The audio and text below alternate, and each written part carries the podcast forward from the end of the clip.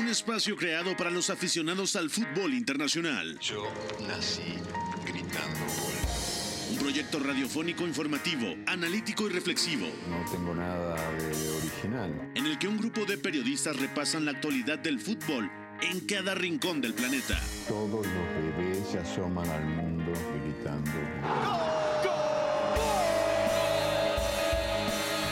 Y como todos, quise ser jugador de fútbol. He sido el peor pata de palo que se ha visto en los campitos de mi país. Arranca Catenacho W, la casa del fútbol internacional.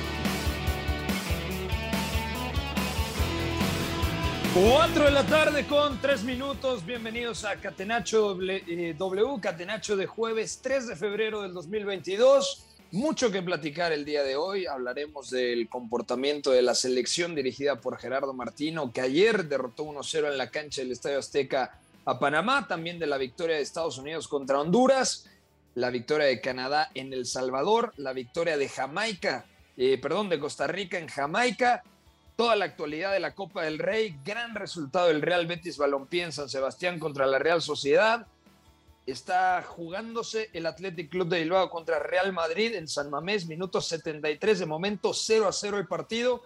Y también la segunda semifinal de la Copa Africana de Naciones. Ya tenemos final confirmada. Salah contra Sadio Mané.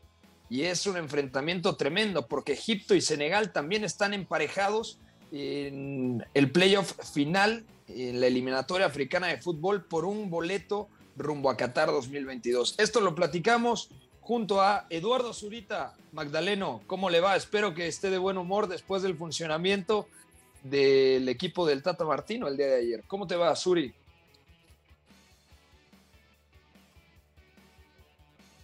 Zuri no quiere hablar, ¿eh? Zuri dice, voy a poner silencio, no quiero decir nada. Bueno, a ver si más adelante quita el mute y se anima a, decirnos algo. Gustavo Millares, fuerte abrazo, amigo. ¿Cómo te va? Pepe, fuerte abrazo, un placer estar aquí con todos ustedes. Abrazo eh, para Beto, para Iñaki, para Fo, para Zurita. De verdad que, a ver, o sea, con este resultado podrá gustar o no tanto el funcionamiento del Tri. Prácticamente se tiene un boleto asegurado ya, digamos, en repechaje, ¿no? Por muy mal que te salían las cosas en la última ventana FIFA, eso indica la lógica. Aún así, creo que hay muchas cosas eh, que platicar de este Tri. Lo positivo, el regreso como tal de Raúl Jiménez, eh, marca eh, igualito a cómo cobra los penales, siempre efectivo Raúl Jiménez en ese aspecto y el Tata puede respirar tranquilo unos meses más, al menos en lo cuantitativo. De acuerdo. Beto González, fuerte abrazo. ¿Cómo estás, amigo? ¿Todo bien? Todo bien, Pepe, gracias. Abrazo para ti, para todos los que nos escuchan, a Gustavo Sangaré, a eh, Zurita, a Iñaki. Y bueno, de- de- definitivamente lo que vimos ayer en la cancha del Azteca es muy malo, por no llamarle de otra manera, eh, lamentable. Pero también nos alegra mucho saber que Carlos Queiroz, después de todo lo que pasó con Colombia, se ha metido a una final continental, ¿no? La justicia existe. De acuerdo. ¿Qué entrenador Carlos Queiroz? También hay que decir que no estará en el banquillo de los faraones en la final porque fue expulsado el día de hoy contra Camerún. Iñaki María, fuerte abrazo hasta Segovia. Qué linda eh, jornada en Copa del Rey el día de hoy con ese Real Madrid Athletic Club de Bilbao y la victoria del Betis que sigue encumbrando al ingeniero Pellegrini. ¿Cómo te va? ¿Todo bien, Iñaki? Todo bien, muy buenas. Partido, bueno, partido, partidos, día de tener seis ojos realmente para poder ver todo. Nos han eh, aglomerado todo en el mismo turno. Y decir que el Real Madrid está dejando una imagen eh, que va a traer cola, va a traer críticas porque está siendo excesivamente pragmático.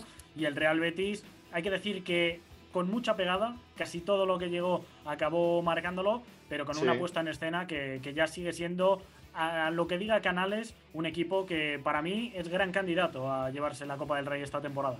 Y además volvió a marcar Juanmi, justamente contra su ex equipo.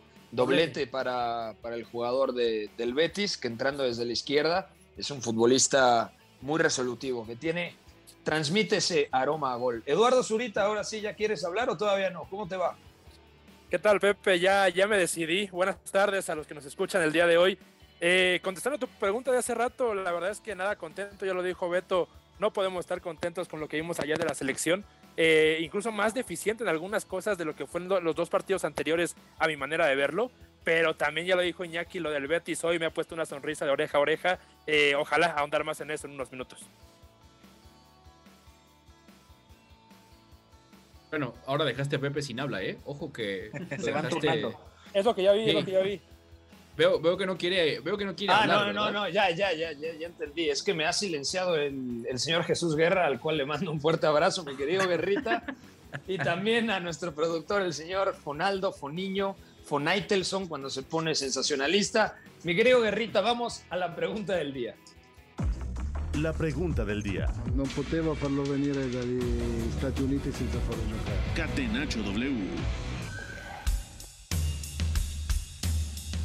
Bueno, la pregunta del día de hoy dice así, y comienzo contigo, Gustavo Millares. ¿Cuál de los convocados a la selección mexicana merecía tener más minutos en esta triple jornada eliminatoria? ¿Johan Vázquez, Luis Romo, Diego Laines u otro que te venga a la cabeza? Te escucho, Gustavo sí, que, que lo de Diego Lainez me sorprendió eh, para bien, ¿no? Sin ser algo espectacular, creo que termina cumpliendo más de lo que muchos esperábamos esos minutitos que tuvo y quitándolo del penal, ¿eh? Y eh, después hablaremos también de eso. En la, en la pregunta específica, yo creo que me quedaría con eh, Johan Vázquez. A lo mejor no pido que sea un indiscutible todavía, como a lo mejor algunos sí pueden pensar, pero por lo menos parte de la rotación, ¿no? Y que cuando se dan algunas bajas, como sucedió con lo de Héctor Moreno, eh, lo de César Montes también, en una situación ahí de tanto que involucra el COVID, no tuvo la oportunidad como tal Johan, ¿no? Para no tener nada de minutos en un jugador que se está afianzando poco a poco en Europa. Entiendo que a lo mejor los reflectores del club y los resultados de su equipo en la Serie A no ayudan, pero creo que en lo individual Johan no se ha visto mal y es el futuro de esta defensa. O sea, de todos los que están convocados como tal, es el único que tiene para vivir otros dos procesos mundialistas al menos y creo que debería tener un poquito eh, más de bola. Y el Tata incluso decía por ahí, ¿no? Que sus centrales fueron los mejores del partido. Es una manera tal vez de justificar el por qué no le tiene todavía confianza a Johan. Aunque César Montes empe- empezó dubitativo contra Panamá, pero también hay que poner en contexto. Yo también voy a responder Johan Vázquez, pero Johan juega en un contexto diferente. Juega en línea de tres, muchas veces jugó en línea de cuatro, sobre todo en Pumas, y además a perfil derecha, cambiado al lado de Freire, exactamente, pero actualmente está jugando en línea de tres. Y el único partido en eliminatoria en donde Gerardo Martino probó línea de tres fue contra Canadá y le costó mucho trabajo en aquella ocasión defender a Buchanan. De hecho, ese día el, el equipo mexicano en la primera parte no tiene un solo disparo a puerta. Ese día probó con el Cata Domínguez como líbero, como central derecho Néstor Araujo y como central izquierdo precisamente Johan Vázquez. Beto González, ¿tú con quién te quedas?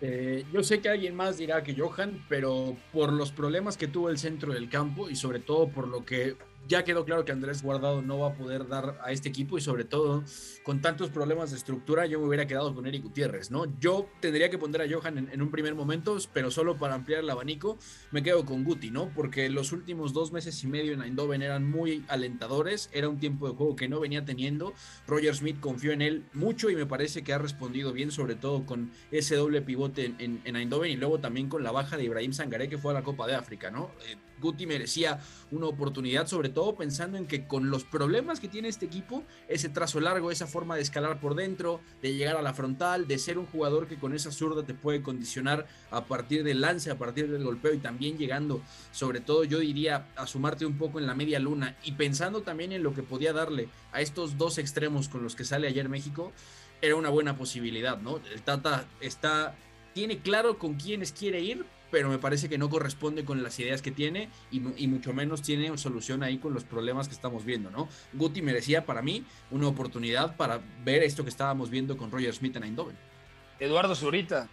tienes otro nombre dentro de la baraja de opciones. Me gusta lo que dice Beto con Eric Gutiérrez. Comparto lo de Johan Vázquez, independientemente del contexto que enfrenta en el Génova. ¿Tú con qué nombre te quedas? La verdad es que yo, bueno, aclarar lo de Johan, creo que no hubiera sido gran diferencia tener a Johan por Moreno o por Araujo. Entonces voy también por un nombre de medio campo, ¿no? Eh, yo estoy loco por ver a Orbelín Pineda en la media punta. Eh, lo he comentado que, creo que con todos de por aquí. Y, poquito lo hemos visto, o al menos poco lo vimos en estos partidos. Quiero pensar que es un poco el tema de no jugar nada desde principios de diciembre.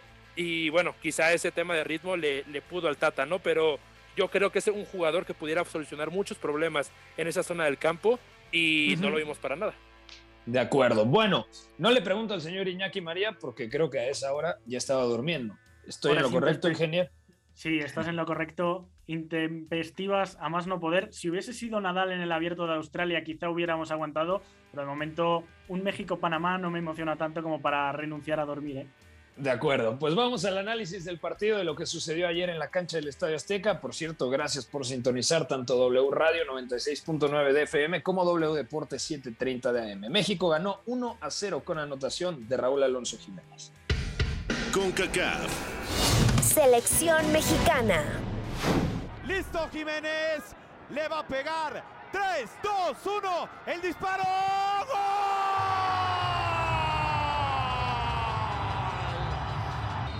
México.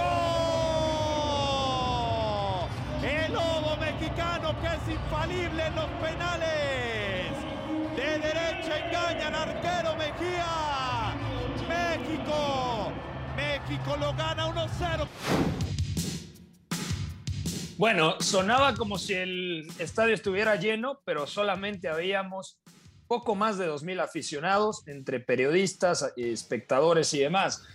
La primera pregunta, y abro contigo, Eduardo Zurita, es cuál es tu diagnóstico de por qué no funcionó el equipo mexicano. A grandes rasgos, y ya profundizaremos en el tema, yo diría que la presión y la repartición de espacios, porque regaló el centro del campo y en el primer tiempo, los primeros 45 minutos, me parecen quizá lo más flojo que hemos visto del equipo de Gerardo Martino en todo su proceso rumbo a Qatar 2022. De acuerdo, de acuerdo. Decir que, que el medio campo eh, en el 11 inicial es con Herrera como medio centro de nuevo, guardado muy cerquita de él, y Charlie Rodríguez en una tercera altura, digamos, un poco media punta, casi casi delantero en la presión, eh, que como tú dices, creo que no funciona para nada. Y no funciona porque hay que recordar que, que, todo está unido, ¿no? Al final, si uno no ataca de la mejor manera, no puede defender eh, de una manera consistente. Y, México, al fallarle esas piezas en el medio campo, con un Andrés Guardado, con Herrera, que siento que en fase ofensiva termina siendo muy repetitivo los roles, que en fase defensiva no tienen la energía para contrarrestar lo que propone el equipo contrario. Creo que eso hace que que el equipo mexicano al final no se sienta cómodo en ningún momento, ¿no? Eh, eso para mí, de mi parte, el primer tiempo hace que, que sea deficiente, que, que nunca hayan estado cómodos, ya digo, ni en faceta defensiva ni ofensiva. Y bueno, ya poco a poco con los cambios, como pasó en Jamaica, creo que el segundo tiempo tiene otra cara. Pero el primer tiempo, concuerdo contigo, mmm, de las peores cosas que le hemos visto al equipo de Martino. ¿Qué es lo que pasaba? Charlie Rodríguez adelantaba su posición y cuando presionaba el equipo mexicano era prácticamente un 4-2-4. ¿Por qué? Porque los laterales estaban fijados por los volantes panameños. Este Edgar Bárcenas en el costado de la izquierda y Yanis en el costado de la derecha. Y además Blackburn y Quintero en el frente ataque. Por lo tanto, si Charlie adelantaba su posición, quedaba mano a mano el centro del campo. Y ahí Guardado tenía que ir con Godoy o con Carrasquilla y el centrocampista restante con el otro panameño. Es decir, era un 2 contra 2 y cuando eh, saltaban la línea llegaba algún rebote y hoy en día está clarísimo, Beto, que desde mi punto de vista ni Andrés Guardado ni Héctor Herrera tienen esa energía, como dice Zurita, ese ritmo y esa intensidad para cazar segundas jugadas. Eso y que en general la estructura está terriblemente mal montada, ¿no? Ayer yo comentaba que México tiene problemas desde el primer momento que saca la pelota, ¿no? Es un equipo que no renuncia nunca a esa salida 4 más 1 o 4 más 2, depende cómo quiera hacerlo, con la línea de 4 y un, el pivote o los dos o los dos pivotes, según lo que quiere intentar Martino, y siempre las distancias son enormes. O sea, es, es un equipo que en general es muy ancho en el campo y que luego dentro no tiene cómo darle apoyo cercano al poseedor del balón, ¿no? Son distancias muy largas, no hay apoyos y luego sobre todo es que cuando quieren ir arriba sin juntar pases, justamente pasa esto, ¿no? La distancia es tan grande entre todos que justamente ya Herrera, eh, eh, en algún momento guardado evidentemente y otros más no están dando lo suficiente como para llegar a esa, segunda jugada, ¿no? Que en teoría era lo que intentó introducir Martino saliendo directo con un 9 como Funes Mori en Copa Oro, ¿no? Con esas, con esas distancias es imposible. Luego me parece que, y aquí también viene otro problema en el plan, es que con todas estas distancias, con lo separado que estaba México, eh, este no apoyo del interior cercano y sobre todo lo que estaban sufriendo para poder hilar pases abajo, quedan sujeto Chucky Lozano, y esto me parece muy importante, queda sujeto a hacer cosas que realmente no, no debería estar haciendo, ¿no? Los desbordes por derecha, sobre todo para buscar ir, ir fuera y tratar de devolver el balón al área con pase atrás o centro lateral, los hacía él, cuando realmente Chucky Lozano me parece tendría que haber sido el hombre que le diera profundidad a México entre central y lateral, con el apoyo de Jiménez bajando y Carlos Rodríguez yendo a picar a donde tendría que estar Raúl en un inicio, ¿no? Me parece que ahí hay muchos problemas, no hay sinergia y más allá de que tengas futbolistas que en general puedan ver bien el juego de cara, con Herrera que también te puede dar otra cadencia pasadora y organizar, se sufre mucho, ¿no? Y otro problema de esto también es que Vega deja de recibir en zonas donde es más decisivo, ¿no? Yo le conté, al menos en una hora de partido, seis veces donde termina bajando, más allá de la divisoria, a recibir de espaldas y teniendo mucho roce contra el lateral izquierdo de Panamá, ¿no? Con, con mucho, con lateral derecho, perdón. Me parece que eso sí que es eh, muy complicado porque al final estás alejando a partir del plan inicial y a partir de bastantes cosas que van pasando sin ajustes a tus mejores hombres de las zonas donde hacen más daño, ¿no? Luego también hay que decirlo, Raúl Jiménez, más allá de que juega bien al apoyo, más allá de que da ciertas jugadas de espalda y toca bien, luego arriba ya de frente me parece que tiene una noche terrible, ¿no? Poco acierto en el pase. Poco acertado. sí, también de cara a gol. Yo no creí que fuera a meter el penal, francamente, pero me parece que es un futbolista que en este momento tiene un poco menos de rodaje de lo que debiera, ¿no? Se nota justo en esas decisiones de cuánto recorta, de cuánto aguanta, a quién le cede, a quién no, y ahí me parece que México salió muy damnificado, ¿no? Y luego lo que decías de la presión, ¿no? Que es un, una selección mexicana que no tiene ni idea de cómo presionar, ¿no? Salen Raúl y Charlie a presionar arriba, todos se quedan anclados abajo, se abre un boquete de 35 metros y ahí también Panamá progresaba muy fácil, ¿no? Charlie Rodríguez al cabo de una hora de partido estaba fundido también por esto. Yo diría que yo diría, perdón Gus, que sí, sí, tiene idea de cómo tiene que presionar, pero la idea es terrible. O sea, no, no es un tema de solamente ejecución, sino la intención de la ya de por sí está, está mal el plan, ¿no? Y esto se explica, además hay que decirlo, un gran partido de Carrasquilla, este futbolista que tiene un afro noventero, muy buen futbolista, el elemento del Houston Dynamo. Gustavo, también revolucionaron los cambios, ¿no? Entró Laine, se asoció por el costado de la derecha, también con Julián, el chico del Galaxy, el Tecatito Corona, y más por ímpetu, más por empuje, más por inspiración individual que por juego colectivo es como termina llegando la acción del penalti. Sí, parecía que por amontonamiento, ¿no? Tal cual, o sea, por, por insistir, por la agilidad de Laines, que creo que eh, cuando ingresó de cambio en los partidos de esta ventana FIFA, me parece que sí despertaba un poco al tri, ¿no? Y a lo mejor no tanta precisión, pero pues el tener la pelota pegadita al pie, el meterse en la zona peligrosa, el no rajar a la hora de buscar el choque, eh, eso te da el penal. Así fue polémico, ¿no? Ese tipo de acciones te dieron ese penal. En el balance general, sí entiendo que México tuvo más llegada como tal, pero también en esa presión mala que ustedes comentaban, hacía sí. que Panamá las pocas que tuviera, pues fueran peligrosas. Y por ahí de milagro, ¿no? En una que no le notan a Ochoa, en que casi termina en la cara rebotando el balón después de que incluso la había atacado mal. En el penal de Raúl Jiménez, eh, yo también tenía miedo. O sea, se notaba esa inseguridad de Raúl después de fallar ese mano a mano que entiendo que ya era fuera de lugar, pero incluso una tan clara la falló. Y en el penal, a mí sí me estresa muchas veces. Sé que es un especialista como tal, pero con que un arquero aguante hasta el final puede hacer dudar a Raúl, ¿no? Que él mismo caiga en su propia trampa de esperar hasta el final. Por fortuna terminó resultando una vez más como ejecuta los penales y ahí está un triunfo que sí, aplaudo lo de Laines, también aplaudo lo de, lo de Araujo cuando ingresa de cambio el lateral derecho del Galaxy porque se nota más ímpetu de ir al frente, ¿no? Era obvio tomando en cuenta que, que el que sale es el Catito. De acuerdo. Un momentito, acaba de marcar gol Alex Berenguer, ¿no? Iñaki, gol del Athletic Club de Bilbao. Sí, estaba asentado, bueno, lleva asentado prácticamente toda la segunda mitad del Atlético en campo rival. Ya decía, un Madrid esperando su contragolpe. Este no ha llegado y finalmente, pues cuando te metes tan atrás, estás más cerca de un error que te condene. Ha habido un par en la, en la jugada y luego un acierto de, de Berenguer que se revuelve muy bien por dentro, la cruza. Así que el recién ingresado eh, entró al descanso por Nico Williams, que se marchó con molestias, es el que acaba decantando la Valencia y queda poco más del descuento. De acuerdo. Una última pregunta respecto a la selección mexicana. Dejo la pelota votando, Eduardo Zurita. Desde tu punto de vista, después de lo que viste contra Costa Rica y contra Panamá, ¿ha tocado fondo el proceso de Gerardo Martino? Más allá del resultado, sino también hay que analizar las formas. Y la verdad, le costó mucho trabajo contra Costa Rica y contra Panamá. No, no, no sé si le llamaría fondo, Pepe, pero sí está claro que está en un punto estático, ¿no? Un punto, lo dije el otro día, en el que creo que el Tata y su staff creen en ciertas ideas que a la postre deberían darse cuenta que no dan frutos y, y no hacen mucho por cambiarlas, ¿no? Eh, creo que, que, no puede seguir así para la siguiente fecha FIFA, que es a finales de marzo. Creo que debería haber cambios estructurales, un poco lo que empezamos a ver introduciendo Arteaga, que claramente es un perfil diferente, pero también introducir perfiles diferentes en medio campo, eh, trabajar un poco más esos combinaciones por dentro para poder abrir bloques de este tipo. Creo que va a hacer falta todavía en esos partidos contra El Salvador y Honduras, que aunque parecen fáciles, creo que van a sa sacar ahí algún susto. Eh, entonces es eso, ¿no? No creo que sea un punto bajo, no creo que sea un punto para desechar al entrenador. Sin embargo, sí está en un punto muy estático en el que no vemos crecimiento desde hace mucho tiempo y que creo que, bueno, le ha costado claramente. Como último apunte, nada más quiero dejar, Pepe, antes de, de terminar el tema, lo de Diego Lainez y Jesús Corona, ¿no?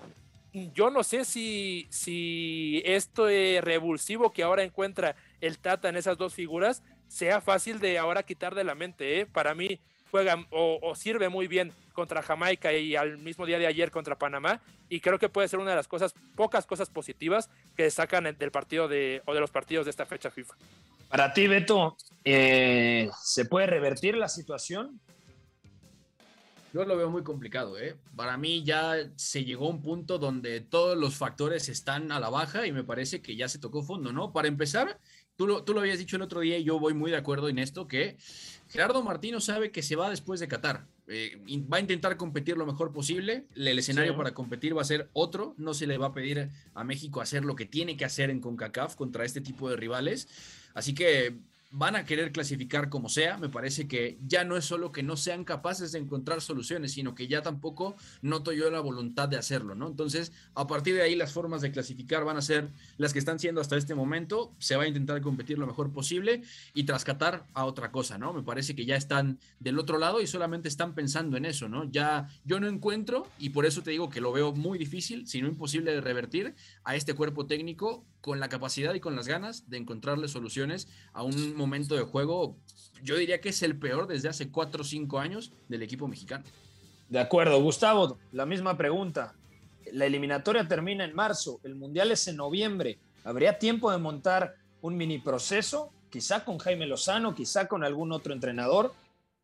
Yo creo que ya a corto plazo, y coincido, es muy difícil que cambie algo con el Tata, ¿no? Yo no creo poder ver algo eh, peor que vamos viendo en estos tres partidos recientes. A lo mejor puede existir un cotejo malo, pero ya en los tres notar esas mismas carencias ante rivales que a lo mejor no ejercieron eh, tanta eh, presión en momentos porque tampoco rindieron eh, la mejor cara que le hemos visto, ¿no? Sobre todo a Panamá. Yo creo que sí se debe aguantar como tal el proceso porque si no, ya no vería cómo poder eh, rearmar todo, ¿no? Y también sería mucha presión para el que llegara y sobre todo si no tienen tanta experiencia, a lo mejor como los que estabas mencionando, Pepe, yo creo que sí eh, es inevitable el seguir por esta línea, pero también yo creo que la fe de todos, incluso en la federación, radica en cómo cambia a veces la cara a la selección ya en un mundial y contra selecciones potentes, ¿no? Que a final de cuentas se queda en el mismo cuarto partido y es lo triste, pero creo que en los mundiales siempre se ha sacado la casta de una u otra forma y creo que lamentablemente es a lo que se va a terminar apelando. De acuerdo. Bueno, vamos a ir a una pausa. Al regresar analizamos la Copa del Rey, toda la eliminatoria de CONCACAF, la victoria de Estados Unidos, de Costa Rica, de Canadá y también la segunda semifinal en la Copa Africana de Naciones. Están escuchando Catenacho W por W Deportes. Volvemos. Lo que para mí es el fútbol Éramos todos muy amigos, nos gustaba jugar juntos, la pasábamos bien reunidos, intentábamos hacerlo lo mejor posible, atacar mucho y recuperarla con la ilusión de volver a atacar. Hasta el Choco Bonito supo rendirse ante la estrategia invencible. Catenacho W, la casa del fútbol internacional.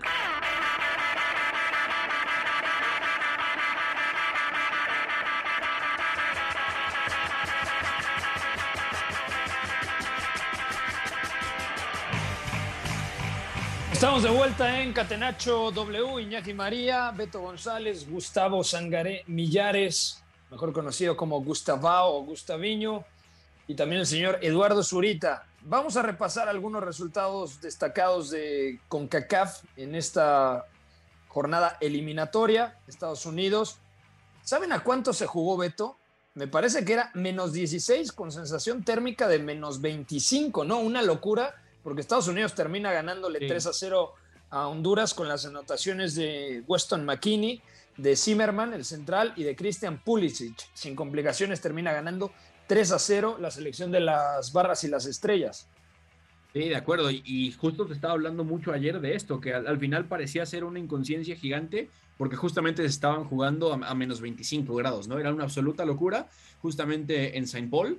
Así que me parece que, bueno, Estados Unidos lleva las cosas a donde quiere llevarlas, aprovecha muy bien su territorio, sabe también lo diverso que es, y a partir de ahí plantea distintas cosas. Algo que México, me parece, no ha estado haciendo con, con respecto a jugar siempre en el Azteca, con esto que salió con la entrevista de, de Álvaro Cruz, el colega de TUDN, al preparador físico de Juan Carlos Osorio, ¿no? Que decía por ahí que ahí esas cosas hay que ajustarlas. Pero sí, en general Estados Unidos da un buen paso, le gana 3 a 0 a, un- una Honduras que ya con el Bolillo Gómez está completamente desahuciada, no tiene absolutamente nada por hacer en la eliminatoria y porque además el proyecto hondureño ha caído muy pero muy bajo, ¿no? Teniendo a los de siempre, a Rommel Kioto, a Albert Ellis, Minor Figueroa con 150 años como capitán y líder de esa defensa. Estados Unidos realmente no, no ha sufrido en absoluto. Buen partido de Walker Zimmerman, eh, Kelly Acosta como mediocentro, Weston McKenney también con gol, buen partido y además me parece que sigue ganando mérito Anthony Robinson como lateral izquierdo, ¿eh? me parece que está asentadísimo y ahí lo vamos a ver con Estados Unidos en la Copa del Mundo, ¿no? Eso sumado a que Ricardo Pepi fue titular y me parece que no dejó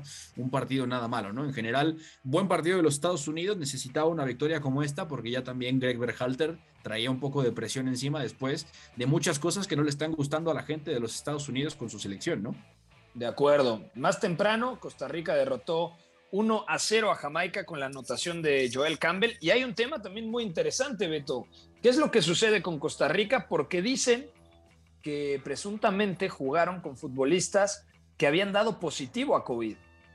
Sí, este es un tema y habrá que ver qué pasa con el reglamento, porque no habrá que ver si hay cláusula específica como para saber si a, a la selección de Costa Rica le pueden quitar los puntos si, si es que jugó con los positivos o si el partido se va a jugar de nuevo, ¿no? Lo que dijeron en el Jamaica Gleaner, que es este sitio o el periódico establecido en Jamaica, hablan justamente de estos casos positivos en Costa Rica y sobre todo que uno de ellos podía ser Joel Campbell. ¿Por qué? Porque se está hablando ahora en, en Monterrey que al regresar eh, César Montes y Joel Campbell de las eliminatorias, los dos dieron positivo a coronavirus en PCRs y dieron negativos en las rápidas. ¿eh? Así que ojo a eso porque tampoco pueden viajar al Mundial de Clubes con Monterrey en, los Emiratos Árabes Unidos, ¿no? Entonces habrá que ver qué pasa. De momento lo que se sabe es que la Federación Jamaiquina de Fútbol, el comité médico, con el doctor Wyan Arscott, eh, confirmó que seis personas de la confederación o de la delegación costarricense dieron positivo y que así jugaron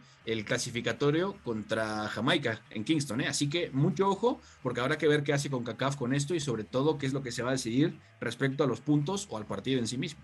De acuerdo. Y también ha ganado Canadá 2 a 0 en El Salvador. Anotaciones del eterno Ativa Hutchinson, el centrocampista, me parece que ya está por cumplir 40 años, del Besiktas, y Jonathan David.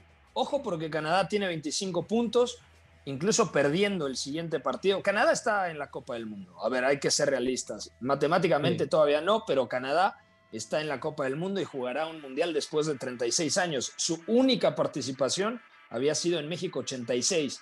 Canadá 25, Estados Unidos 21, al igual que la selección mexicana. Ahí se abre la brecha de cuatro puntos con Panamá, que tiene 17, Costa Rica 16, El Salvador 9, Jamaica 7 y Honduras 3. Estos últimos tres equipos eliminados. Canadá, mejor ofensiva, mejor defensiva y además cuando analizas y miras puntualmente la tabla de goleadores, está Jonathan David, 5 goles, está Kyle Larin, 5 goles, o sea, Canadá, por mucho, eh, Gustavo Millares es el mejor equipo en el octagonal. Y, es un equipo que Herman ha armado muy bien en la estructura del sistema como tal, aprovechando las individualidades que tiene y además se han contagiado eh, los que en teoría no eran tan potentes, ¿no? no eran tan mediáticos, porque yo recuerdo que todavía hace unos meses se decía mucho el si esta selección tuviera eh, defensas más sólidos como tal, individualmente podrían llegar muy lejos. Y es que ahora lo empiezan a hacer, ¿no? A pesar de que no sean las grandes estrellas. Yo veo también a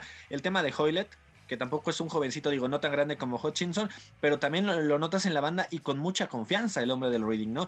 Y si te vas también a la base de la defensa, la Rea, el, caso de Richie, es un hombre que se incorpora muy bien al ataque, que genera muchos conflictos cuando ataca y se mezcla ahí con el extremo y termina siendo por, por un equipo, termina por ser, perdón, un equipo muy equilibrado. Ya decíamos lo de Eustaquio, que es un gran eh, contención, un gran orquestador, incluso y da toda la salida de lo de Osorio, también que se vuelve un jugador muy versátil y puede rendir un poquito más eh, como interior o incluso ya más como atacante, es decir, Canadá está contagiado de una gran inercia y ya, ya nadie los baja eh, de, de ese lugar y tienen toda la confianza y creo que los jugadores para incluso pedir, por ejemplo, a Marcelo Flores, ¿no? Y que le piense si viene a México, ¿no?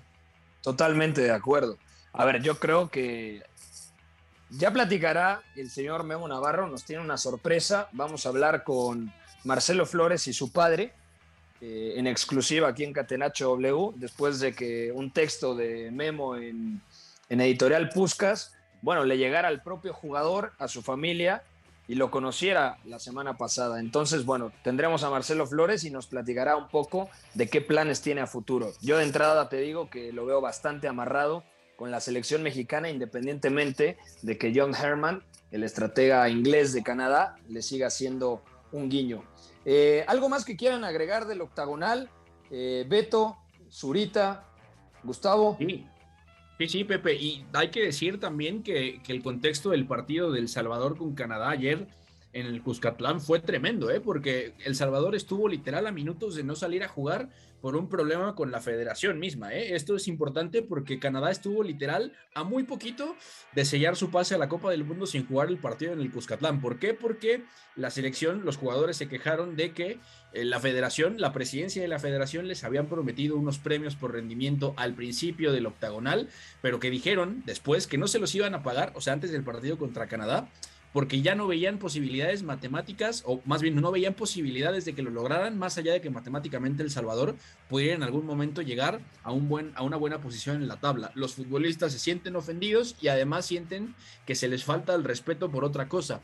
Compran por su propia cuenta, sin la federación, unos insumos para el frío en, en, Columbus el otro día, ellos no reciben un pago de la federación y la federación, según ellos, lo usa como cortina de humo para justificar también que no les iban a pagar ese premio y que de ahí se iba a sacar. Entonces, ojo porque El Salvador literal estuvo a punto de votar el partido y con eso prácticamente la eliminatoria, ¿eh? cosas que solo pasan en CONCACAF prácticamente. Como diría mi querido Roberto Gómez Junco, en un mundo concacafquiano, ¿no? Así dice don Roberto Gómez Junco, al cual le mando un fuerte abrazo. Eh, bueno, aquí dejamos el tema de la eliminatoria de CONCACAF, del octagonal, y vamos a la Copa Africana de Naciones, porque hoy Egipto eliminó en la tanda de penaltis a Camerún, al anfitrión. El fútbol para este país ha sido un hecho cultural. Y un hecho cultural no nada más ni nada menos un lugar de expresión, donde el hombre desde cualquier lugar, de cualquier sociedad, la, maltratada, esta que se la denominan los desposeídos, encontramos en el fútbol un lugar donde expresar. Catenacho W, la casa del fútbol internacional.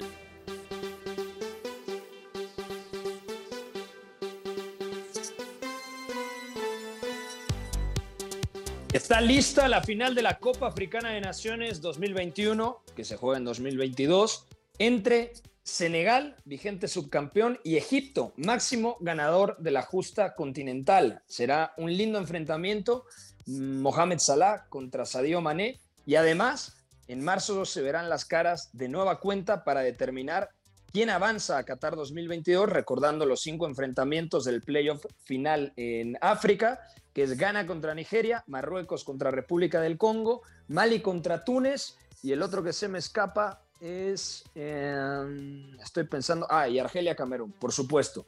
Bueno, Iñaki María, un partido realmente descafeinado, sobre todo la prórroga, sin un solo disparo a puerta, pero desde los 11 pasos termina siendo figura Mohamed Abu Gabal, el arquero egipcio.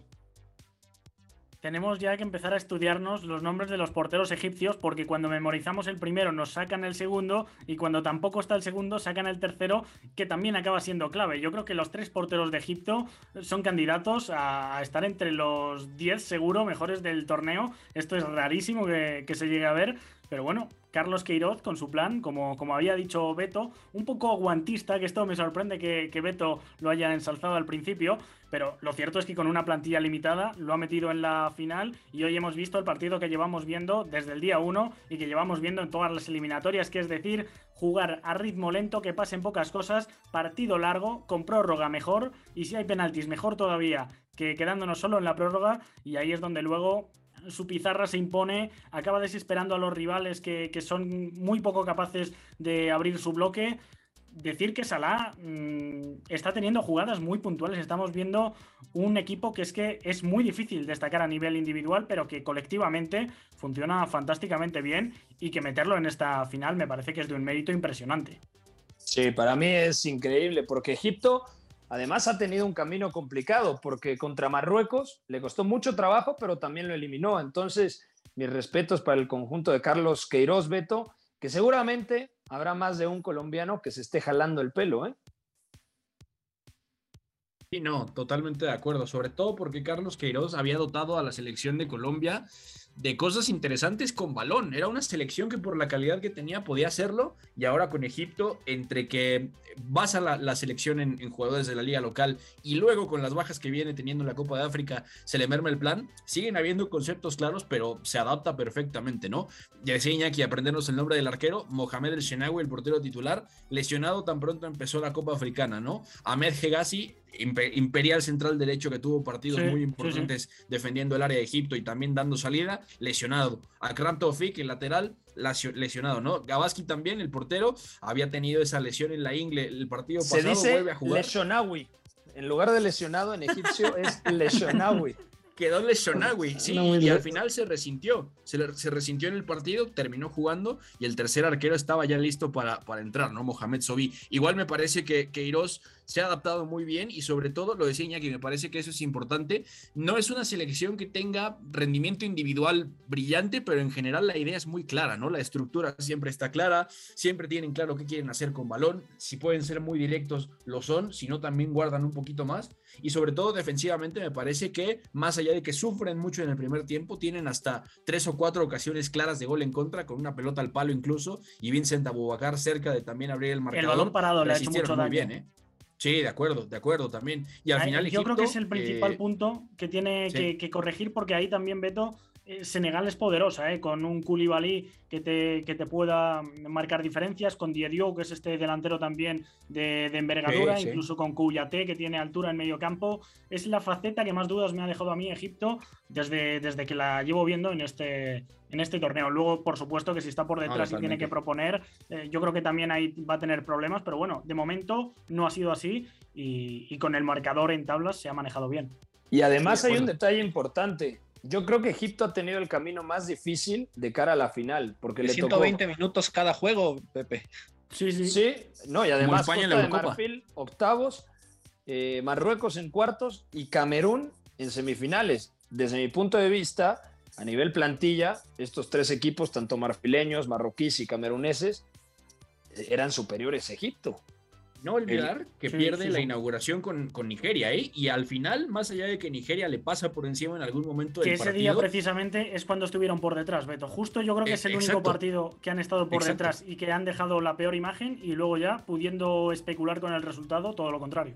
Pero ya que justo iba a una cosa, que era Egipto, ese día incluso yendo por detrás, no estuvo lejos de ganarlo, ¿eh? Para que también dimensionemos dónde está competitivamente la selección de Carlos Queiroz. Es que estamos hablando totalmente de la Irán de Queiroz. O sea, esto me suena hace cinco años de como hablábamos de ese equipo iraní. Entonces, sobre estructura, sobre organización en la faceta defensiva y estar totalmente concentrados la mayor parte del partido, creo que de eso van esos equipos de Queiroz y a mí no me sorprendería que una de las dos eh, partidos, el, la final o la eliminatoria, se la termine sacando a Senegal de una forma u otra. De acuerdo. Bueno, dejamos aquí el tema de la Copa Africana de Naciones. La final, Senegal contra Egipto, Mané contra Mozalá, los dos atacantes de Liverpool. Vamos ahora a la Copa del Rey. La Liga. Con el balón en bandeja de plata. ¡Gol! Marca el Atlético de Madrid. Sociedad ilimitada. Catenacho W. Copa del Rey. Viene Carvalho, Fekir, revolución, el portugués llega no llega, se la tocó, sí, sí, ahí está, la diagonal, el rebote, gol del Real Betis, pie. Jugado no de William Carvalho. Y el remate lo hace Juanmi, pero el uso con una doble marcación.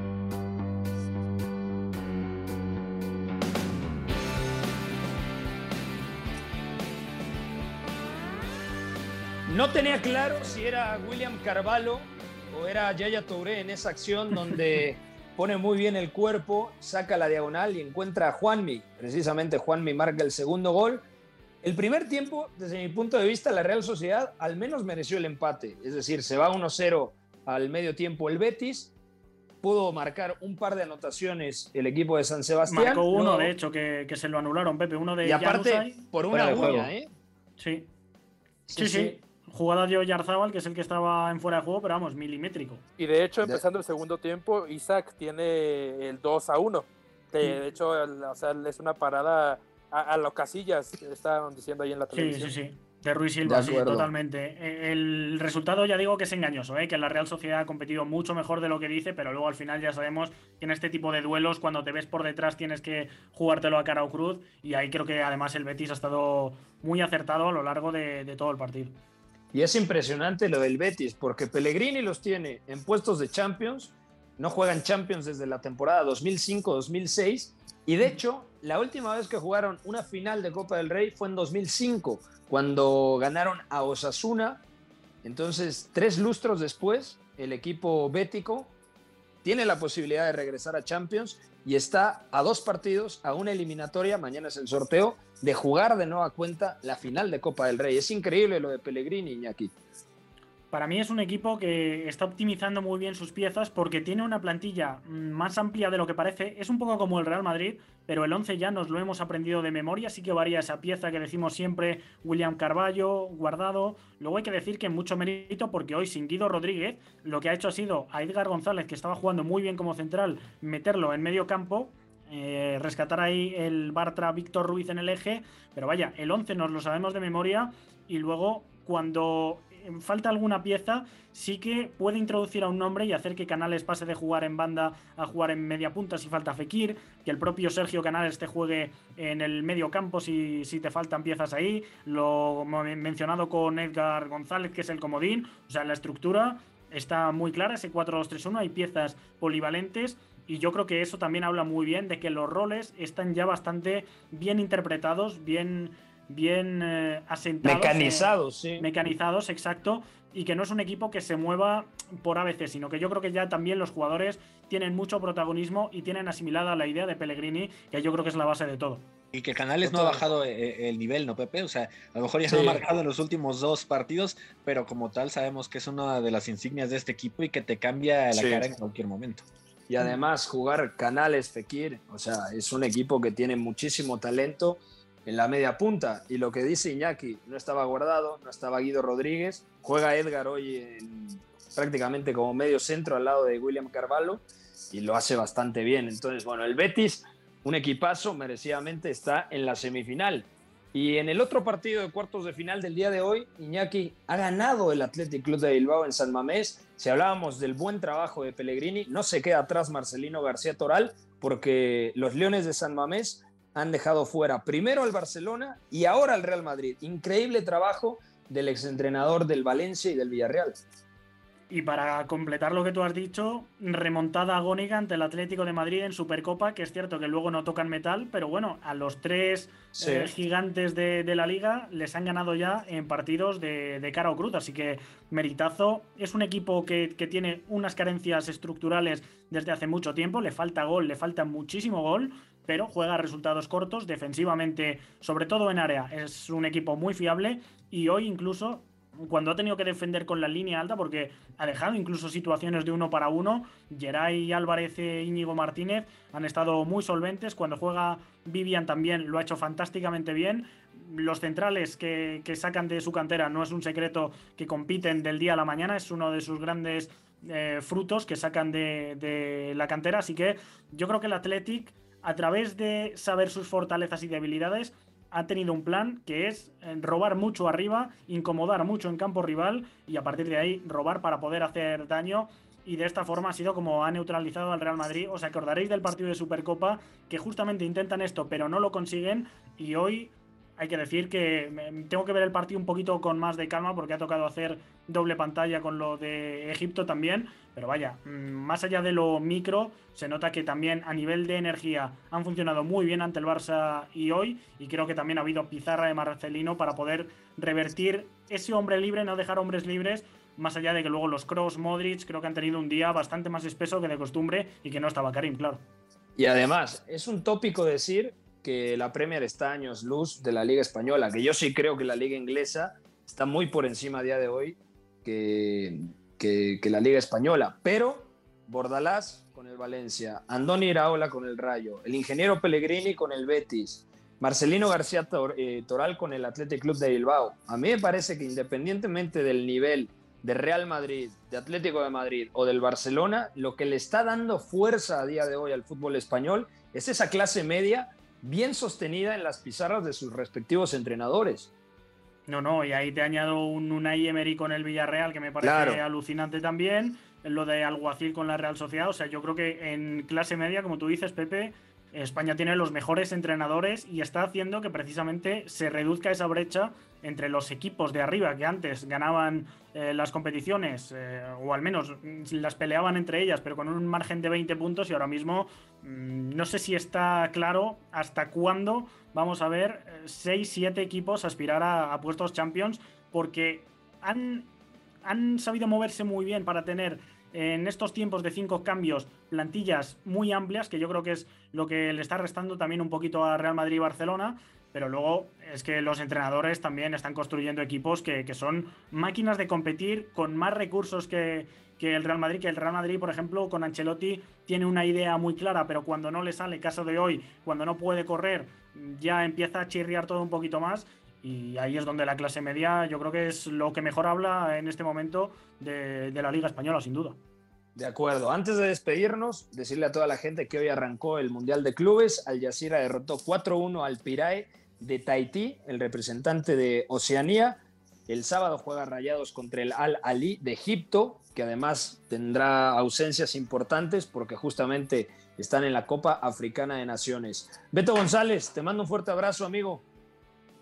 Fuerte abrazo, Pepe. Gracias a todos. Nos estamos escuchando y habrá que ver al Monterrey en el Mundial de Clubes, ¿eh? Porque va a estar potente. Chelsea, Palmeiras, el propio cuadro de rayados de Javier Aguirre. Habrá que verlo porque también Monterrey no se enfrenta a cualquier equipo, ¿eh? Se juega contra el Al-Ali, que es el más grande de Egipto, así que habrá que verlo. De acuerdo. Eh, Iñaki María, fuerte abrazo hasta Segovia. Me cuidas el acueducto.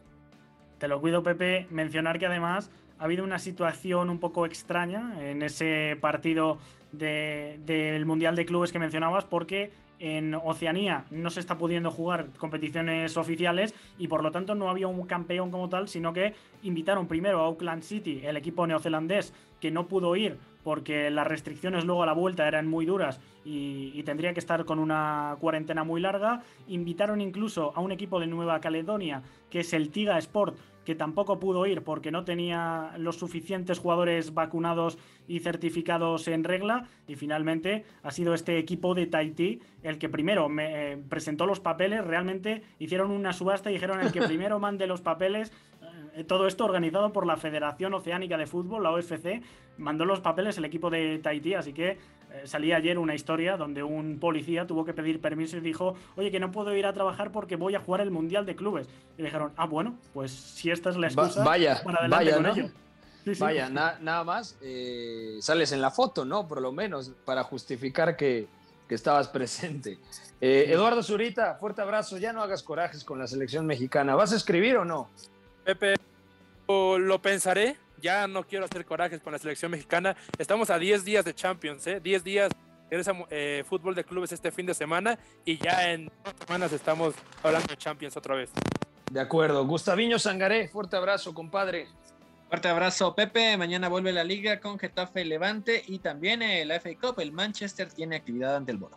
Madre mía, ya es que no, no te puedes despegar un día, porque hoy tuvimos, no sé, cuatro partidos, mañana más fútbol.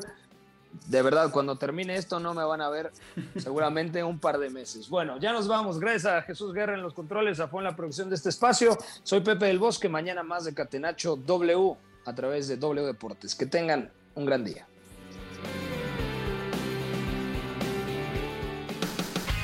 Hay una relación entre la práctica del cuerpo que se expresa en las manos y el cerebro, pero el fútbol ha suprimido esto. De modo que se trata fascinantemente de un ejercicio que nos devuelve en el tiempo a lo que fuimos en el origen, pero también una vez que nos aficionamos a este juego, nos regresa a la infancia, al niño que fuimos. Gracias por sintonizar Catenacho.